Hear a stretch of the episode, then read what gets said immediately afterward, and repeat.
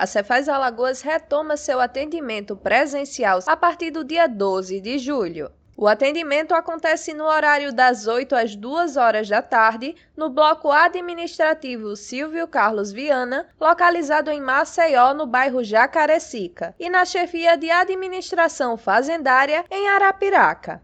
A mudança ocorre pelo fato de Alagoas estar na fase laranja do plano de distanciamento social controlado e o trabalho está sendo realizado pelos servidores que já tomaram as duas doses da vacina contra a Covid-19.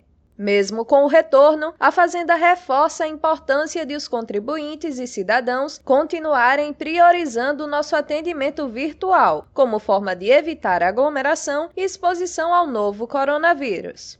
O atendimento pode ser realizado pelo atendente virtual NISE acessando o site da Fazenda em cefaz.al.gov.br,